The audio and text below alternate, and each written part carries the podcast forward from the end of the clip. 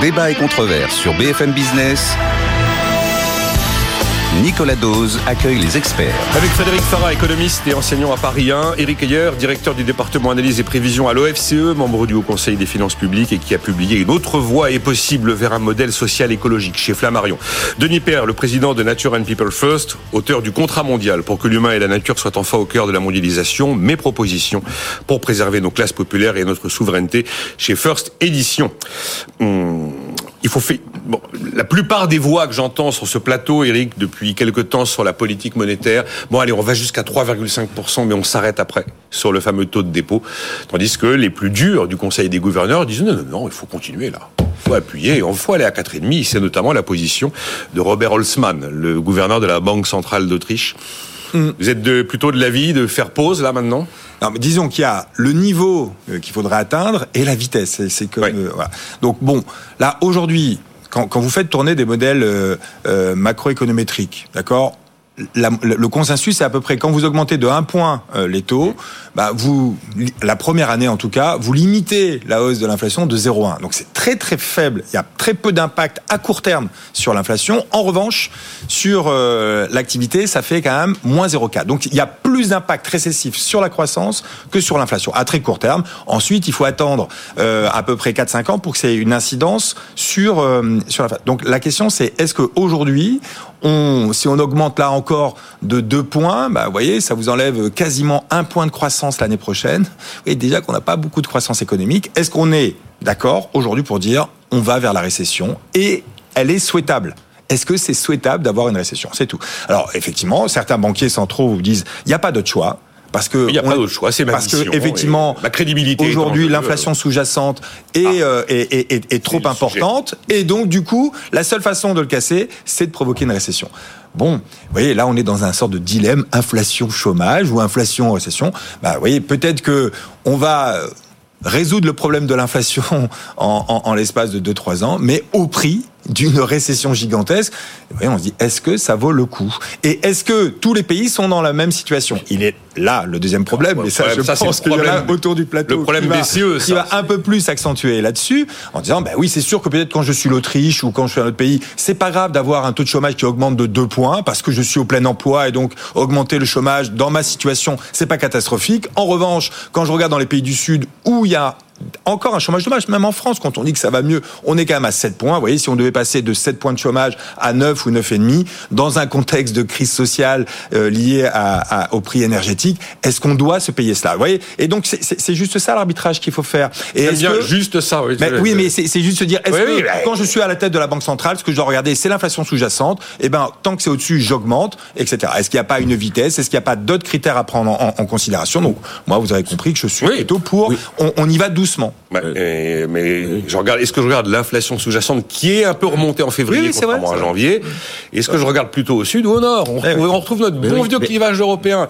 Alors oui, allez-y, Frédéric Farah et Denis Père ensuite, allez-y. Euh. Bon bah encore une fois, one size fits all, ça marche pas. Une taille unique, ça fonctionne pas. Mais j'ai pas autre chose en magasin, Monsieur Farah. Je sais. Et d'autre part, il y a aussi un autre. Sinon vous repartez pieds nus. Hein, mais... je, sais bien. Et il y a aussi un problème quand même qui est euh, qui est aussi qui devrait être qui devrait préoccuper, c'est le problème des salaires en Europe. C'est-à-dire qu'effectivement, euh, par rapport à la progression euh, de l'inflation, aujourd'hui, il y a plus que jamais un problème sur les salaires. Alors si on augmente les taux, eh ben effectivement, ça va écraser un peu plus la demande. Je ne sais pas, c'est une bonne une bonne nouvelle encore plus. Je je, je le crois pas avec l'idée que bon comme l'inflation va un peu diminuer, ben alors euh, ça permettra à la fin de, de réduire les pertes de pouvoir d'achat. Je suis pas sûr de cette chose. Et c'est marrant parce qu'on retrouve toujours des vieux débats. Parce que je rappelons-nous la phrase de Pompidou qui disait mieux vaut l'inflation que le chômage. Bon, croire aujourd'hui que on préfère le chômage à l'inflation. C'est normal qu'on retrouve les vieux débats. On retrouve un fantôme de l'économie qui s'appelle l'inflation qui avait disparu. Et eh ben avec le retour de l'inflation, mais c'est comme la dérégulation, c'est la même chose. C'est-à-dire, et on sait que la plus grande leçon de l'histoire, c'est d'en retenir aucune.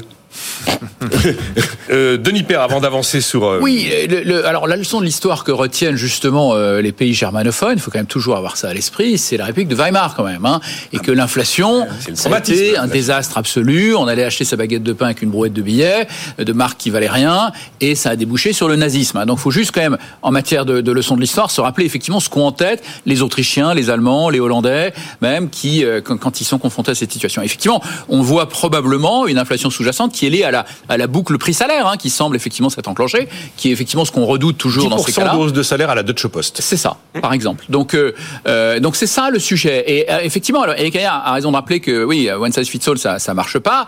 Mais après, il faut regarder les situations individuelles. Effectivement, nous, on est à 7% de chômage, mm. mais on est au plein emploi. C'est ça le problème. Ah. C'est qu'à 7% de chômage, on est quasiment. Regardez les tensions à l'embauche qu'on a en France. On a des millions de gens qui travaillent pas, qui ne sont pas employables. On a encore une fois ce problème majeur de faillite du système éducatif, de faillite du système de formation professionnelle, qui fait qu'on a des tas de gens qui n'ont pas les qualifications dont l'économie a besoin aujourd'hui. Euh, on a une industrie malheureusement qui est à qui est à la ramasse complète, à 9 points de PIB, le même niveau que la Grèce. Donc on crée pratiquement plus, un peu plus de nouveau, heureusement, euh, grâce à un certain nombre de mesures qui ont été prises récemment, on se remet à avoir un, un solde net de création d'emplois industriels, mais, on n'en crée pas beaucoup. Et donc, on n'est pas non plus en mesure de créer de l'emploi industriel bien payé pour, dans, les régions périphériques du pays pour effectivement toute cette main-d'œuvre qui est disponible. Donc, euh, on a, nous, les problèmes structurels absolument majeurs qui ne seront qui seront effectivement peut-être aggravés effectivement par une hausse de taux, c'est incontestable, mais qu'il faut commencer par traiter. C'est ça le fond du problème et qui est complètement indépendant du débat effectivement sur la hausse des taux ou pas. Euh, donc c'est, je pense que c'est ça le fond, le fond du sujet. Et si ça pouvait, on a, notre fond du sujet, mais le fond du sujet de Madame Lagarde et du Conseil des gouverneurs de la Banque centrale, c'est de savoir comment ils vont inscrire leur politique monétaire dans la durée, à quel rythme.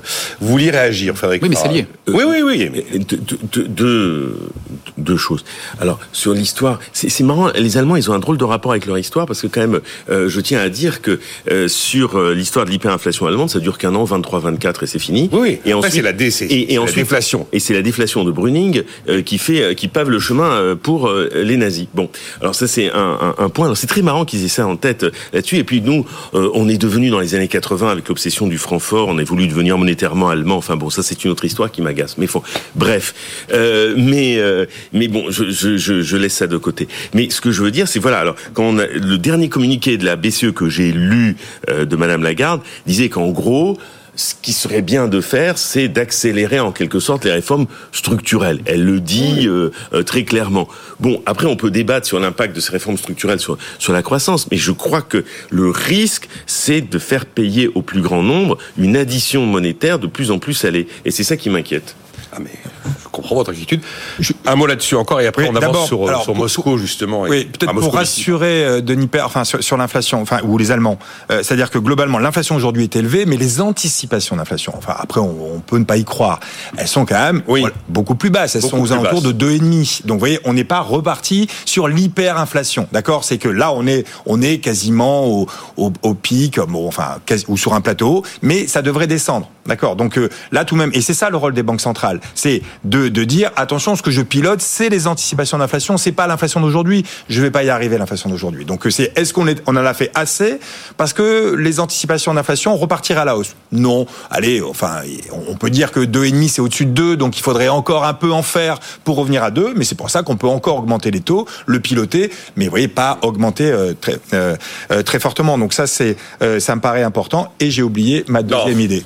pas grave. Ça Il y a un auditeur qui m'a écrit, euh, parce que je trouve qu'il a relativement raison, le capitalisme sans banqueroute, s'appelle John, c'est comme le christianisme sans enfer. Oui, normalement, c'est vrai que la faillite fait partie du, du, capitalisme libéral. J'ai retrouvé du oui, coup, ma euh, c'était sur le plein emploi. Est-ce qu'on peut considérer qu'on est au plein emploi aujourd'hui? Alors moi, je, veux bien... Hmm. D'accord, mais ça serait trop long. Non, non, non, non, non, allons-y. J'adore ce sujet. Hmm. Est-ce que le plein emploi français, c'est 7 Non c'est ce qu'on appelle le chômage structurel, ce qui est un peu différent. Et encore, je suis pas sûr qu'on soit au chômage structurel. Vous voyez, en gros, il y a le chômage observé, le chômage structurel est au milieu, et le plein emploi, c'est 5. Mais le plein emploi, c'est 4,5, 5, d'accord Est-ce qu'aujourd'hui, on serait sur le chômage structurel? C'est-à-dire, qu'est-ce que ça veut dire le chômage structurel? C'est le chômage structurel, euh, c'est le niveau auquel on ne pourrait pas descendre en dessous sans tension inflationniste. En gros, c'est ça, hein, c'est le nez oui, le Nérou, là. ok, c'est ça. Bon, aujourd'hui, est-ce qu'on y est? C'est quoi le Nérou, pardon? Mais le, non-inflation ah, rate of unemployment. Ah.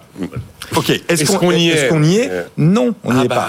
Mais pourquoi Mais non, mais pourquoi on n'y est pas? Mais non, mais non, non, non, non, parce que comment on le mesure? Je suis d'accord avec vous. Non, mais comment on le mesure? tout depuis le début de l'émission, mais là pas trop. Mais pourquoi? Mais qu'est-ce que ça veut dire? Non, c'est le non-accelerating inflation rate of unemployment. C'est-à-dire quel est c'est le taux de chômage qui accélère les salaires. Euh, si on, tombe en dessous, les salaires accélèrent. Mais salaires réels réels, bien sûr, réels. Est-ce qu'aujourd'hui, les salaires réels accélèrent? Non. Non. Ok. Non. Donc, est-ce qu'ils ont accéléré avant la crise énergétique? Non.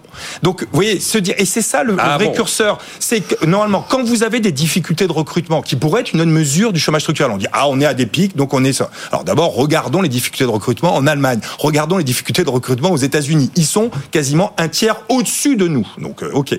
Bon, et ensuite, vous voyez, normalement, quand vous avez des difficultés de recrutement, il y a les salaires qui progressent, la productivité qui progresse. Je suis chef d'entreprise, je n'arrive pas à recruter, eh ben je fais plus de productivité, je fais des heures supplémentaires, j'augmente ma durée du travail et j'augmente mes salaires.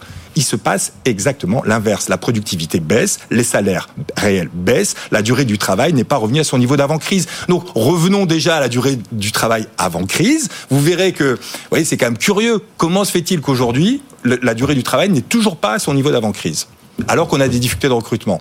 Donc vous voyez, on n'est pas encore à ce chômage structurel. Donc ça ne veut pas dire qu'il n'est pas élevé en France et qu'il n'est pas plus élevé qu'ailleurs, qu'il ne faut pas faire quelques réformes structurelles, ça je sais pas. Mais aujourd'hui, on ne peut pas dire que s'il y avait de la croissance économique, d'ailleurs, regardez, les entreprises embauchent à tour de bras. À tour de bras. Il n'y a pas de croissance économique et elles embauchent, elles embauchent plus que la croissance économique. Ça veut bien dire qu'aujourd'hui, elles n'ont aucune difficulté. Les taux d'emploi n'ont jamais été aussi élevés en France. Donc, euh, voyez, moi, je, je, je serais beaucoup plus prudent sur aujourd'hui, le chômage ne peut pas baisser sans réforme structurelle. Si, il peut encore baisser. La preuve, c'est que les salaires réels ne progressent pas. Sinon, ouais, voilà, ça serait, ça serait ça le vrai signal. Bon, c'est mon point de vue. D'accord. La France décroche. Pierre Moscovici, vendredi, dans le Figaro. Le quoi qu'il en coûte, en réalité, n'est pas terminé, dit-il. Il faut que tout ça cesse. Réaction à cette. euh, il y avait eu la France est en faillite de Fillon. Là, maintenant, c'est la France qui décroche par le premier président de la Cour des comptes.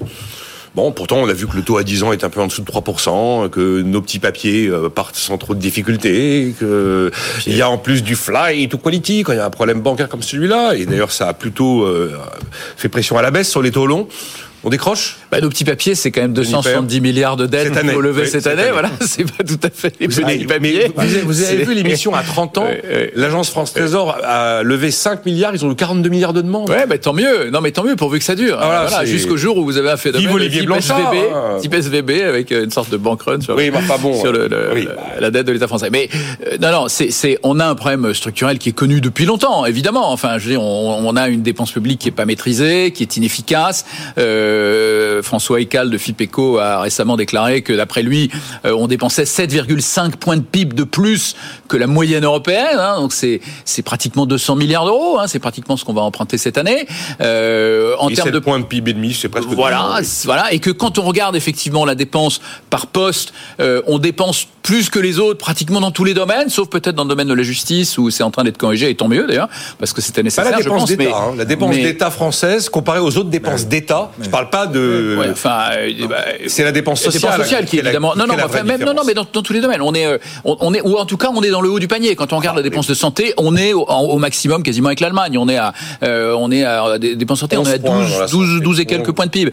Euh, voilà 11 12 même mieux que l'Allemagne. On n'est jamais les plus mauvais. On est toujours au-dessus de la moyenne. Euh, et donc c'est pas comme si les moyens manquaient. Dire, on entend toujours on manque de moyens on manque de moyens. Non on manque pas de moyens. On a des moyens absolument considérables. Les prélèvements évidemment qui est le corollaire sont à 6 points de PIB en moyenne au-dessus de la moyenne européenne donc on est à 140 milliards de prélèvements supplémentaires qui écrasent l'économie, qui est probablement une des raisons pour lesquelles il n'y a pas encore de boucle prix-salaire en France, c'est que même si les entreprises ont besoin de recruter, souvent elles n'ont pas la capacité à payer plus les gens parce que les marges sont extrêmement réduites. Hein, les entreprises françaises ont les marges les plus faibles pratiquement de l'Union européenne aujourd'hui, du fait de ces prélèvements euh, qui effectivement pénalisent l'économie, pénalisent l'emploi industriel en particulier, l'emploi agricole. Dès qu'on est en compétition avec un voisin immédiat, je ne parle pas de la Chine, euh, on n'est pas pas compétitif. Euh, on a effectivement ce poids des prélèvements, le poids des charges sociales, bien sûr, qui est absolument considérable, d'où la nécessité de faire cette réforme des retraites, effectivement, qui pèse 14 points de PIB, hein, deux fois la moyenne de l'OCDE, deux fois la moyenne de l'OCDE.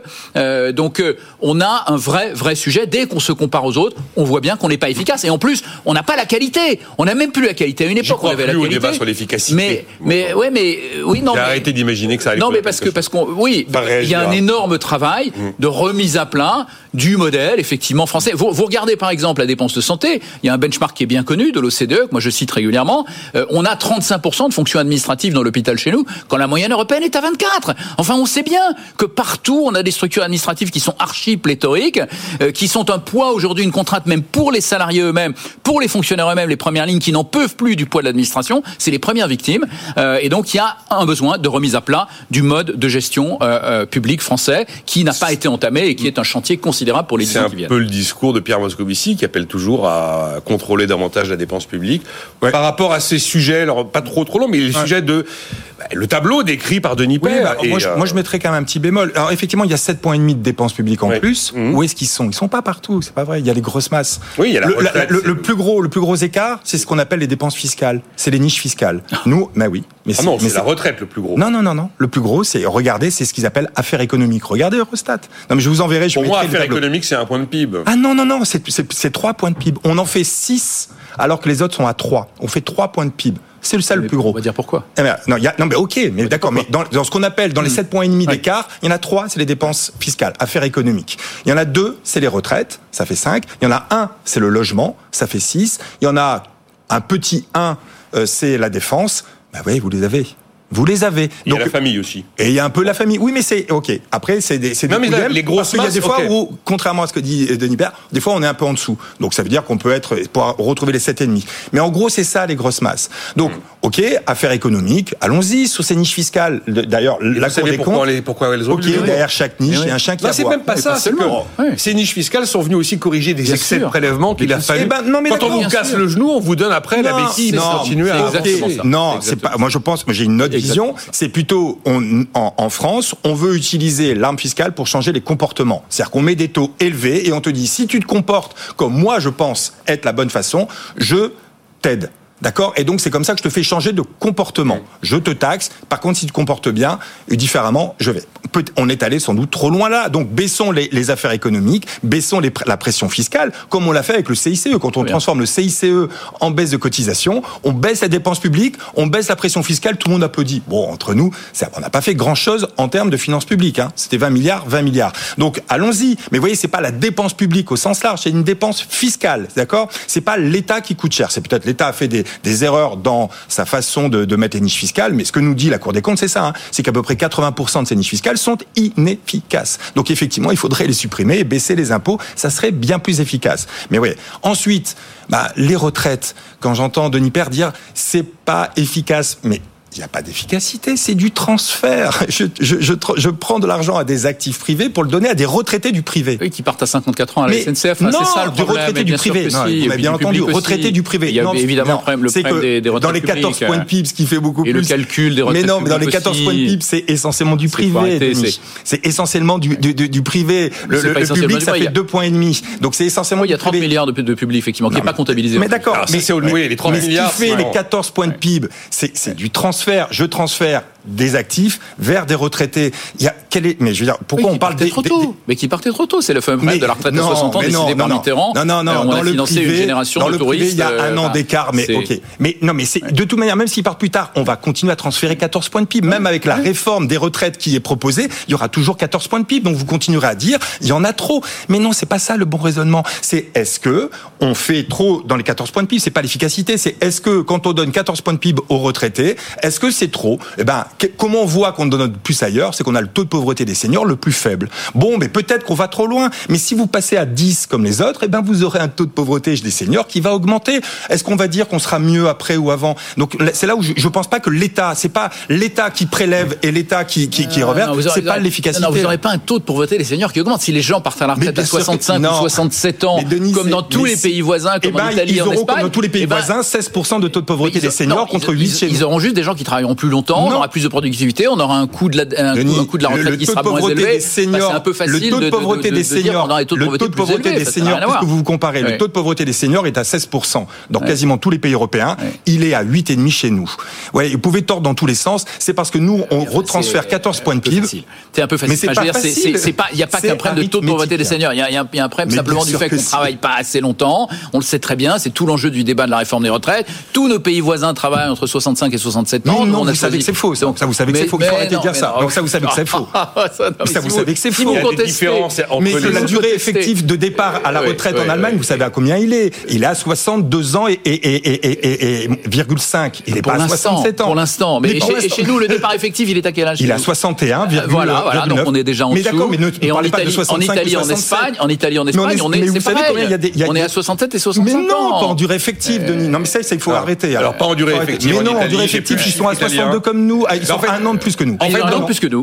Déjà, un point de PIB, c'est 23 milliards d'euros. Mais pas 67, donc arrêtons de dire 23 milliards d'euros. Oui, mais d'accord. Il y a le calcul des retraites du public qui n'a pas été remis en question, qui coûte extrêmement cher. Les 25 meilleures années versus les 6 derniers mois, plus le coup de chapeau, etc. 14 points de PIB. Et moi, quand je parlais d'efficacité, je parlais de ça, mais je parlais aussi et surtout du problème du poids des administrations, du poids des services centraux. Services généraux, c'est moins qu'en Allemagne. Mais je vous cite les chiffres. Alors, vous contestez tous les chiffres, évidemment, les uns après les chiffres de l'OCDE. Mais non, vous prenez les chiffres de l'OCDE. L'OCDE, c'est pas. c'est quand même mieux, c'est quand même mieux fait. Bah, les chiffres de l'OCDE, c'est oui, alors l'OCDE vaut rien parce que ça vous plaît pas. Non, Désolé. mais parce 24% que un peu de dépenses, 24% de dépenses dans, dans, le, dans, le, système de santé en moyenne en Europe, on est à 35. Enfin, tous les benchmarks le montrent. Vous avez même une étude, alors vous allez me dire c'est pas sérieux. Non, non, 25% du personnel, ah, du personnel qui est dans les services administratifs. En point de PIB, non, non, mais moi je vous parle. On, a à peu près, on est à peu près comme tout le monde. On tourne aux alentours de 9, 10, points de PIB hein, sur les sur les retraites, sur la santé. Sur la santé, on est à oui 11, 12. Eh ben oui, ben un peu comme tout le monde. Quand vous regardez de plus près, vous, vous regardez où va la dépense. Elle va principalement dans les services administratifs et elle va pas effectivement suffisamment dans les premières lignes. Et donc on n'arrive pas à recruter, à motiver des, infirmières et des infirmiers. Mais on dépense pas plus qu'ailleurs dans la santé. Oui, mais on dépense mal. On dépense mal. On peut quand même pas, pas nier, Eric, que la réforme des retraites, en tout cas dans sa version initiale, était une réforme qui permettait de réaliser des économies. Non, alors pas dans la dépense publique. C'est qu'on va ah, être plus nombreux. On va être plus nombreux, mais on veut 14 points de PIB. Mais 14 points de PIB divisés par plus de personnes à la retraite. Donc ça va paupériser, bien entendu. Quand vous divisez 14 euh, par un nombre plus important, il y en aura moins. Mais on veut stabiliser le poids des retraites à 14 points de PIB. Ça, c'est ce que et le corps nous dit d'ailleurs. Entre nous, ça va être relativement stable à 14 points de PIB, c'est tout. Mais on veut pas réduire le poids des retraites. En tout cas, pour l'instant, le poids des retraites en points de PIB, en point de PIB. Mais on sera plus nombreux. On le stabiliser déjà. Eh ben oui, on le stabilise. Mais peut-être que c'est ça qu'il faut faire. Mais il faut avoir le courage de dire on passe de 14 à, à, à, 10, mais attention. Frédéric le Farah, quand vous entendez la France décroche et en face Bruxelles qui dit attention parce que moi je commence à... Je vais vous ressortir un pacte de stabilité en 2024. Est-ce que ça vous inquiète? Euh, alors euh, oui, euh, ça Vous avez le droit d'avoir un avis sur ce qu'on a dit. Hein. oui, oui, non, mais je vais, je vais, je vais. Alors tout d'abord, plusieurs choses on n'a pas arrêté de soumettre l'État, les administrations, les hôpitaux à une kyrielle de réformes, RGPP et compagnie et autres, et ça continue. Euh, même Moscovici le reconnaît dans son affaire que tout ça, ça marche pas. Ah, Lui-même, il le dit dans les bilans de toutes les politiques de. Et, ça a créé plus de désorganisation et de confusion, de tarifs à l'activité, etc., etc., dans les hôpitaux. Donc, finalement, l'usine à gaz. Donc, dire que l'État, dans son fonctionnement, son organisation, n'a pas été réformé, faux archi faux. On a passé notre temps euh, de, de gouvernement successif à un autre à faire des réformes dans tous les coins avec du new management, euh, du new public management. On a mis ça en œuvre. Bon, avec des résultats ou même je lisais le rapport de la, Cour des comptes. Et tout.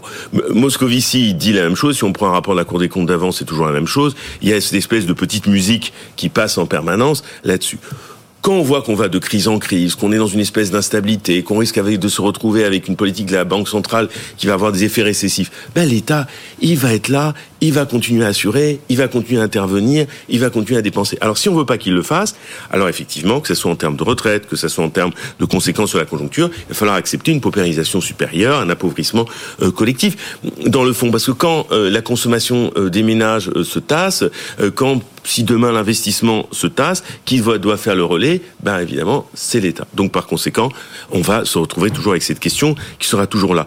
Par rapport à, à, Rien ne changera, quoi.